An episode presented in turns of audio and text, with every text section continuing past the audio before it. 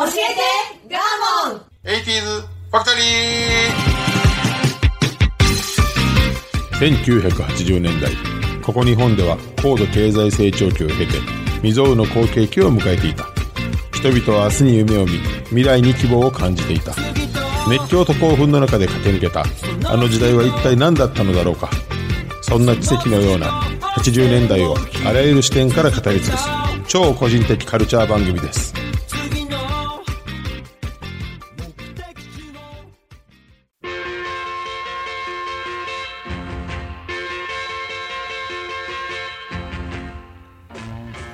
さあ今週も始まりました。教えてガーモン 80s ファクトリー。私番組パーソナリティガーモンと。アシスタントの加藤夏子です。はいよろしくお願いします。うまくいきましたよね。僕ほういつもまあ噛んでなかったよね。はい。よかった。先週言ったの気にしてる。そうそうそうそう。あのーこの間あのちょ加藤さんも交えてね、はい。スタッフの人と喋っとったんですけど、はい。今さらなんかあの思うことやけど、僕一人っ子なんですってこの間言ったけど、はい。なんかええ年こいた53歳のおっさんが一人っ子ってなと思って。なんかねネーミング思えへん？はい。あのなんかちょっと恥ずかしいですよね。ねなんかええ年こいてね、うん。一人っ子っていうはこの音がなんとも、だからそれを変えようっていう、はい。ね？今後はもう、はい。だからもうもし加藤さんが、はい。えっと、一人っ子やとしたらよ、はい。一人おばさんや 嫌やろ。嫌な感じになるよね急に。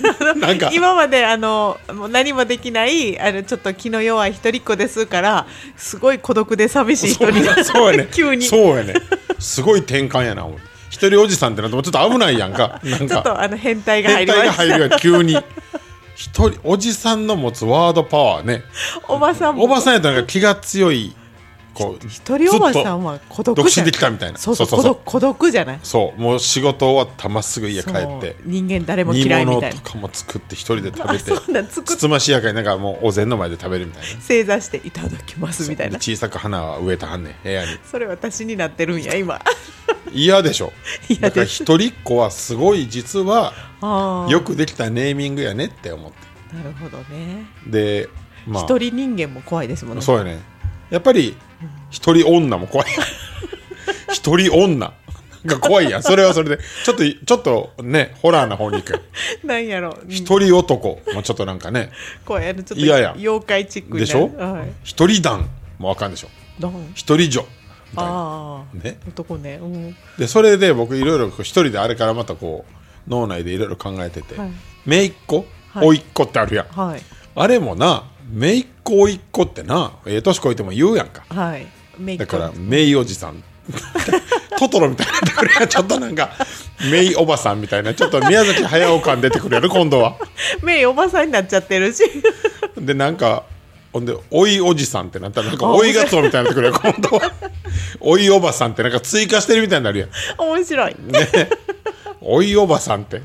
とかなんか誰にでも「おい!」っていうねおばさんみたいになるやん。おいおばさん。なんか街の迷惑な人みたいになるやん今度は。だからやっぱこうやなって落ち着いて。一人っ子ね。そう。姪っ子ね。おいっ子めいっ子にしといた方がええなっていう。そっか。だから一周回って、うん。子が最強って多分誰かが思ったんやなと。なるほどね。一人おばさんね。ね？一人おばさん。嫌やろめっちゃ。なんかハマってますね。そうなんです。はい、はい、スタートです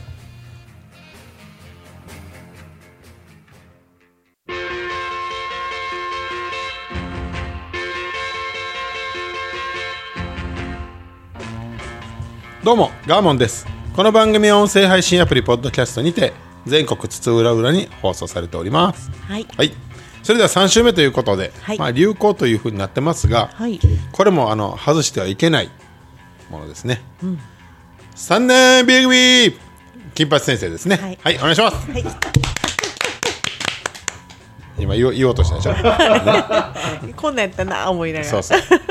いや3年 B 組金八先生は、はい。やはり80年代を代表する、はい。本当の大ヒットドラマ、それは全国民が当時は見とったんちゃうかぐらい。8時ぐらいから7時とか。8 8時時かな？確か。9時かな？8時かな、ゴールデンタイムですそうですね。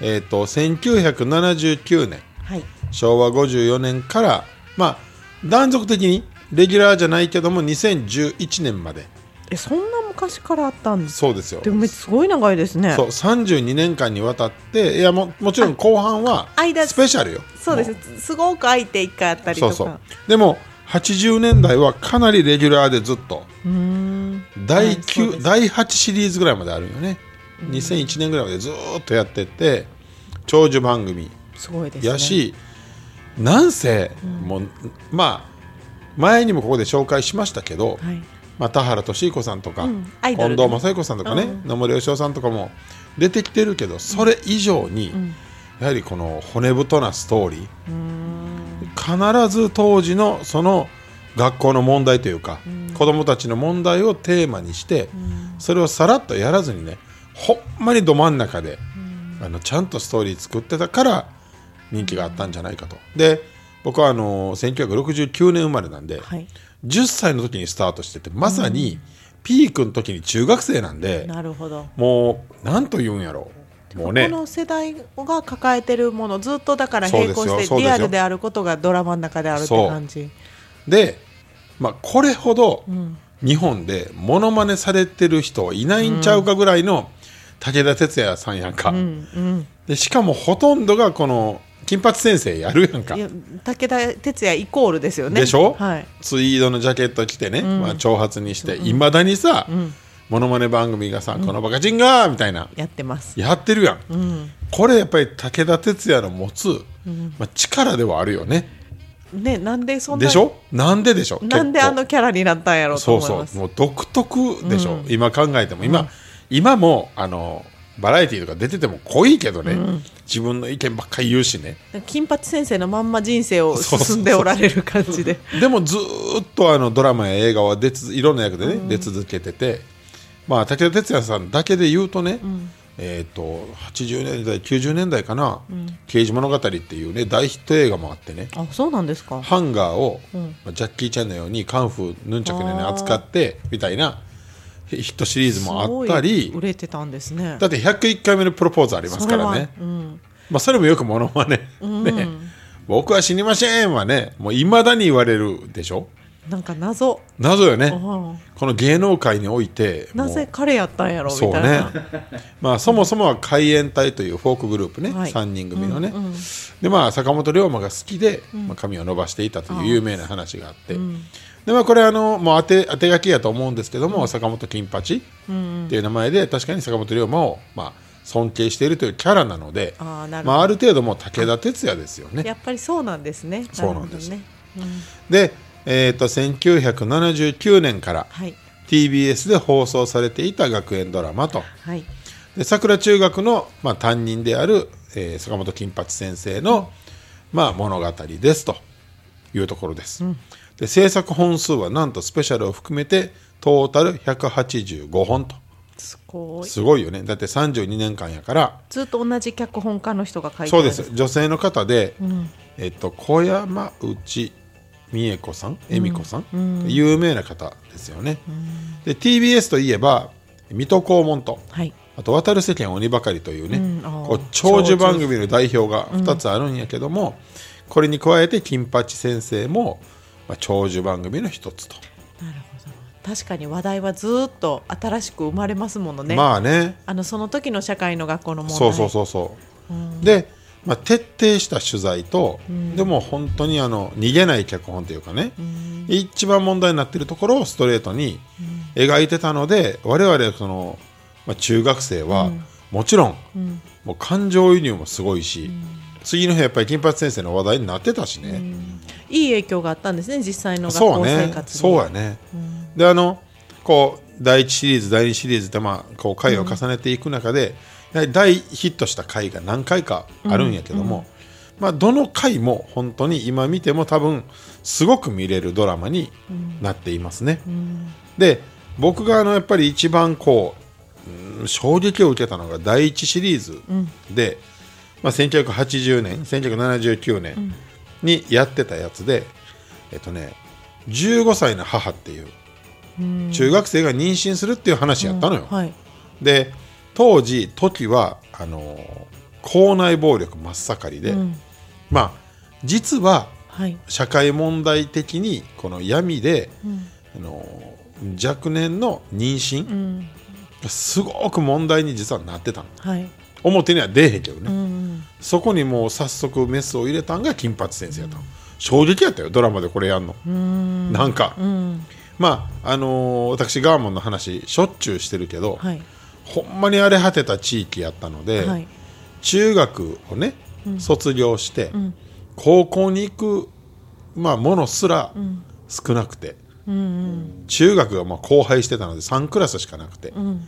そこから高校に行く、まあ、近くの、えー、と中学校、あ高校、うん。にはこうなんかもうほぼ試験もないような、まあ、状態でまあ全員流れる。持ち上がりで行くんやけども、それ以外のところは、もう超ヤンキー校か、ん。一部のちょっと違うところかみたいなのに行く以外は、あの結婚してたのね。高校出た、中中学卒業したら。まあ中で町の先輩とほぼヤンキーと。で妊娠してたよね。ほんまにだからまあ全然あのかけ離れた話でもなく、あ、うん、身近な話だったんですね。やけど世間ではそんなことあんまり公表されてなかったっていうか、おそれを真っ先に、あの第一シリーズでやったのが、まあ、僕は正直でした、でこの女性、まあ、妊娠する女性をやったのが、杉田薫さんですよ。あで男性男男性というか彼が鶴見慎吾さん、衝撃やったんですよね。お知ってます？知りませんか？見たことないですか？あのお二人は知ってますけども結果それは子供を育てていくみたいな。確かはい産む方向の話になったんちゃうかな。周りが止める中えっ、と自分たちは産みたいに。そう確かね。そういう話やったと思います。でこれがまああのまあセンセーショナルなこともあって、非常にあの世間で注目をされて、当時金曜8時かな、やってたのが、で裏番組で言うと「太陽に吠えろ」っていうね、大人気刑事ドラマがあって、でこの間ここで紹介した「ワールドプロレスリング」っていうあったんやけども、その2つの視聴率を抜いてすごい。1位になったと。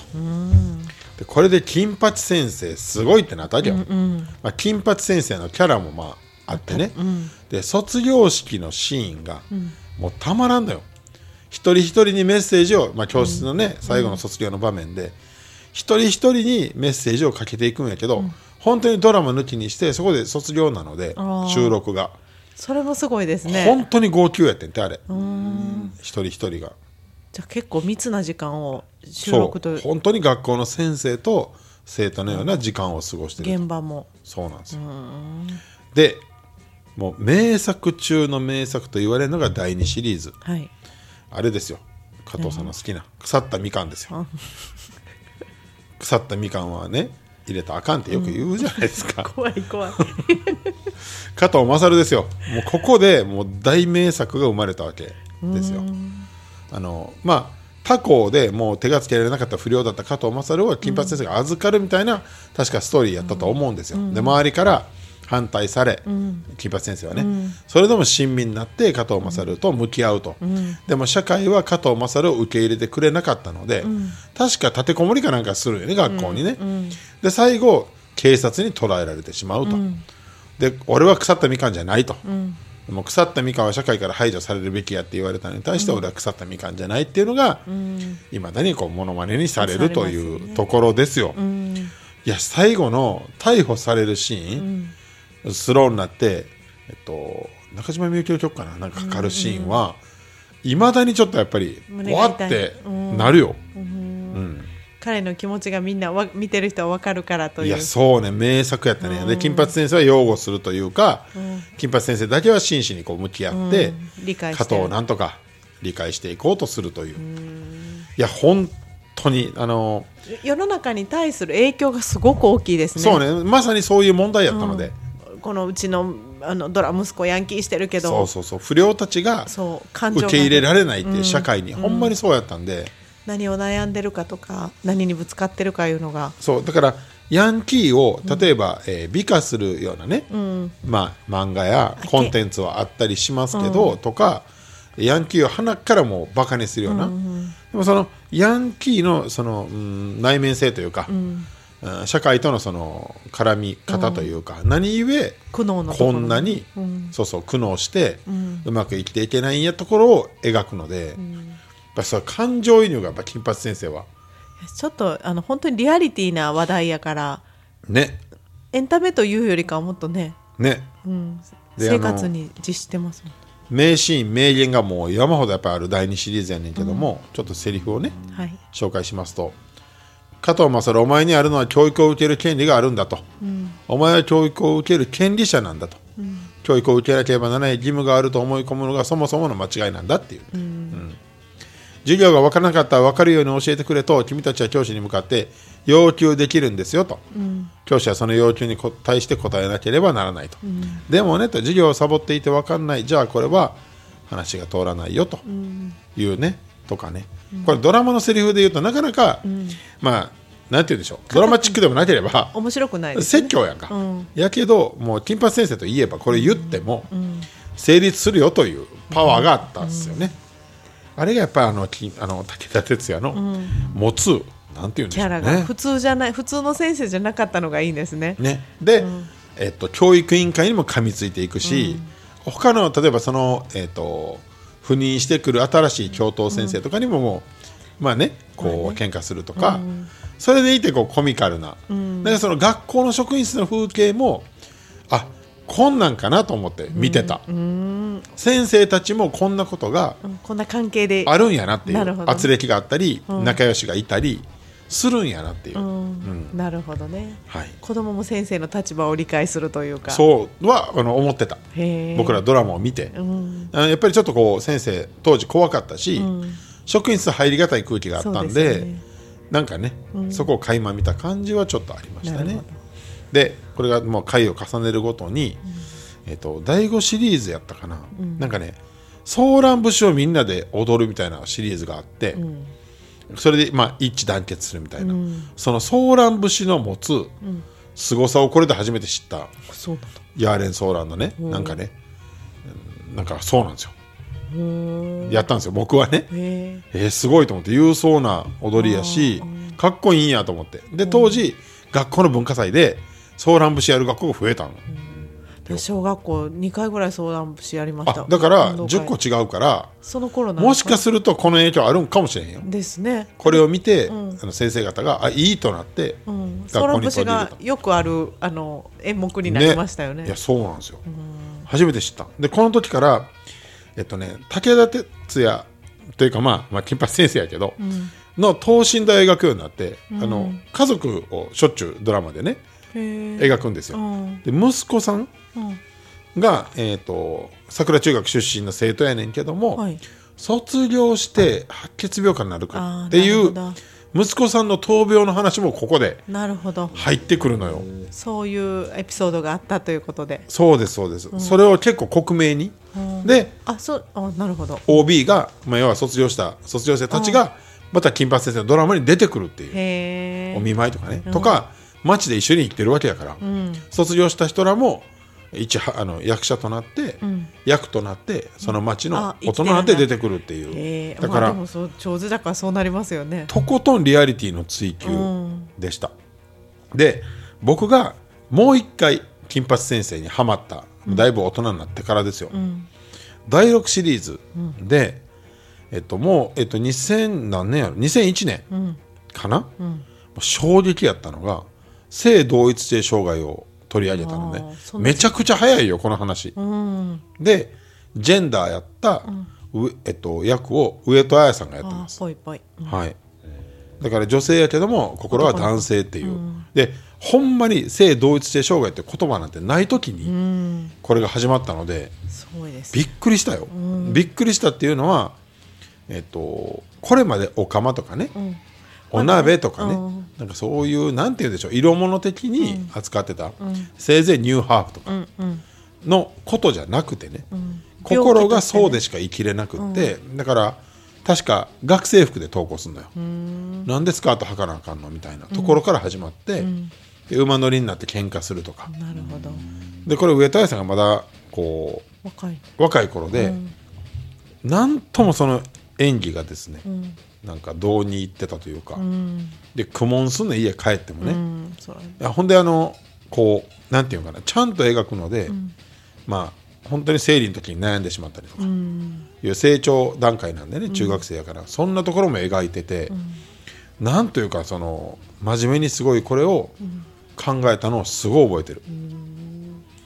で金八先生もそこに対してどう向き合っていくかみたいなところを、あのあの上から言うんではなく、一緒に考え金八先生も悩むっていう、だって先生もこれまで扱ったことのない問題が次から次にやってくるので、そこのなんか苦悶してる感じも金八先生としてはすごいなって思ったよね。だこの第6シリーズは僕にとってはかなり、あの大きな、あのドラマでした。でそこに、えー、となんかね嫌なこう教頭先生がなんか赴任してくるのかな、この戦いも描かれてたり、でこの時にまだ息子さんの病気がまだ続いていてで入院がテーマになるんかな、そっから、っていうこの、えー、と入院を看病しながらの生活のせ金八先生も描かれてるよ。本当の社会のいろんな場面をいやそうやねだから毎週目が離せないっつったら変やけど、きちんと見とかないとあかんみたいなところはあったよね。なんか2001年やから僕はもう全然大人やねんけど、なんかね。楽しみで見るというか本当のリアリティ本当の社会派っていう。本当ですね。ね。だからなんかねなんていうんやろ。ドラマと思わずに見てました、で無事そのまああの理解を得て、まあ、上田彩さんもね、演じる、まあ、学生も、こうハッピーになっていったような終わりやったんやけど、第7シリーズですよ、第8かな第7シリーズやったかな。すごいんですよ。えっとジャニーズのね、えっと八乙女ひかりさんひかるさんっていう人ね、どこのグループやったかな。ごめんなさい、ちょっと忘れたんやけど。がドラッグ問題に今度は、まあなんですよ、はい。はい、学校では、えー、と目立たない学生やけど、裏で家庭環境の、そういわゆるいわゆる今でいうとこの DV とかね、いう問題から、えっと、悪いやつに誘われて、本当にドラッグに陥ってる様を、毎週毎週描いていく。んですよ。リアルなんでしょうね。そうやねしかもその薬やるシーンが、あのふわっと描かずにほだんだん痩せていってとか、そういうだんだん顔色がおかしくなっていってとか、で学校にだんだん行けなくなっていってとかっていうところを、もう克明にすごいですね。ね。すっごい取取材するんでしょうね。見たいよ。もうありとあらゆる取材を重ねてからしかやっぱり中途半端にできないので、そういうようなテーマですよね扱ってるのが、ね。まあでも学校やからね、そりゃそうよね。うん、でもその薬をやってるその周りの反応とかも、うん。ね。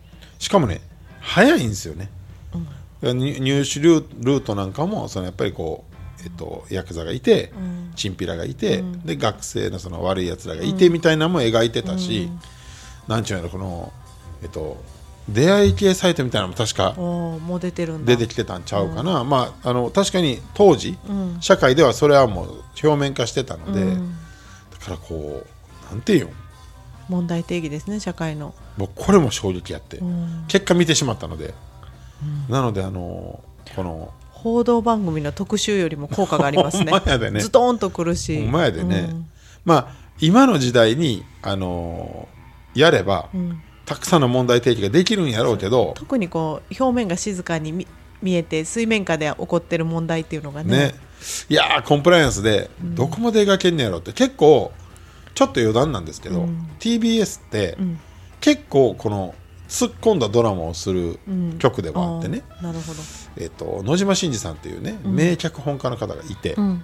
でその人が例えばあの高校の教師と生徒の不倫を描く高校教師とか、障害者の人のいろんな問題を描く、うん。まあ、ドラマとか、結構きちんとその辺をなんか作って放送する曲ではあるので、こうドラマにはちょっとこうあれなんじゃない、力が入ってるというか、昔はですね今コンプラができひんのんちゃうかなと思って、そんな煽りもあって、まあ、終わっていったんかなと僕は勝手に思ったり、なんか社会に必要な、まあ、それをエンタメとしてねドラマとして見て、明日なんか重たいかもしれんけど。そうそうそうそう、うん。で決してその重たいシーンばっかりじゃないんでね、うんうんやはりその金八先生の持つあったかさコミカルなところとか、あったかさとか。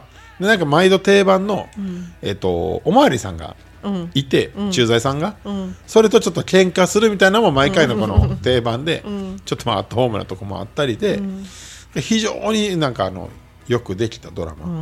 やっぱりこの80年代はドラマがすごいいいのが多かったっていう印象です。これが僕のあの金八先生の、まあ、思い出とそうん。ぜひあのちょっと見てほしいんですよね皆さんに、はい。そうなんです。では最後に。はいえっとまあ主題歌としても有名すぎますし、はい。曲としてもちょっと有名すぎる、はい。この海援隊の「送る言葉。はい」これを聞いて締めたいと思います。どうぞ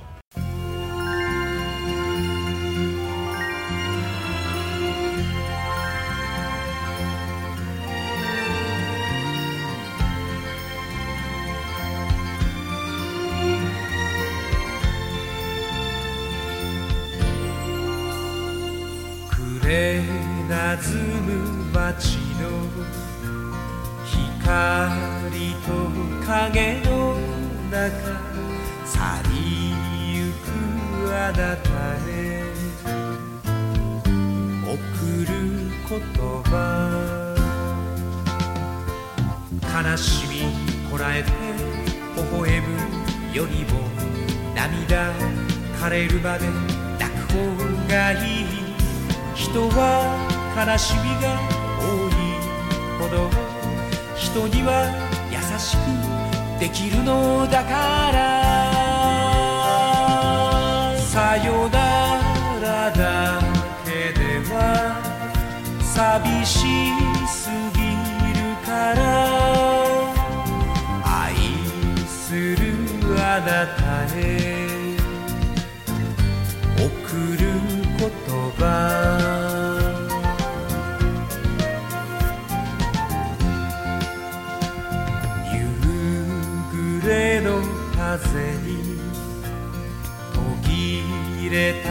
けれど終わりまで聞いて送る言葉。信じられぬと嘆くよりも人を信じて傷つく方がいい。求めないで優しさなんか臆病者の言い訳だから初めて愛した。あなた。のた。めに飾りもつけずに送る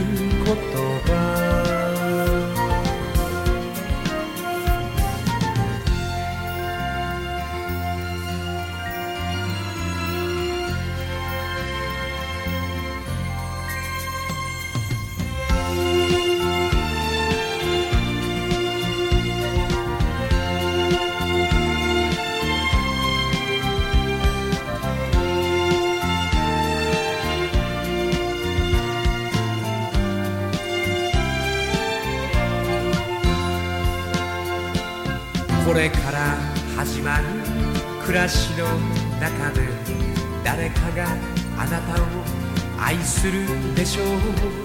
だけど私ほどあなたのことを深く愛したやつはいない。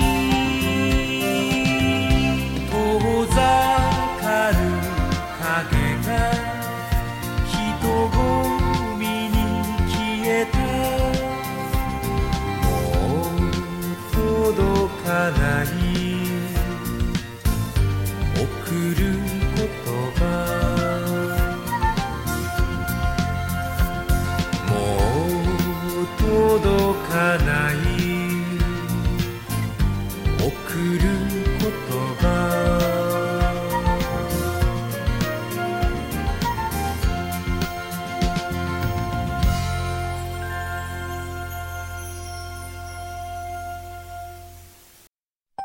昔の友達に会いたい。買い物に行きたい。私にも小さなしたいがある。エルタンのおかげで私のしたいが叶った。エルタン介護保険適用外の生活の困ったをサポートします。ネット検索は、エルタン高齢者尼崎からサポート拡大中。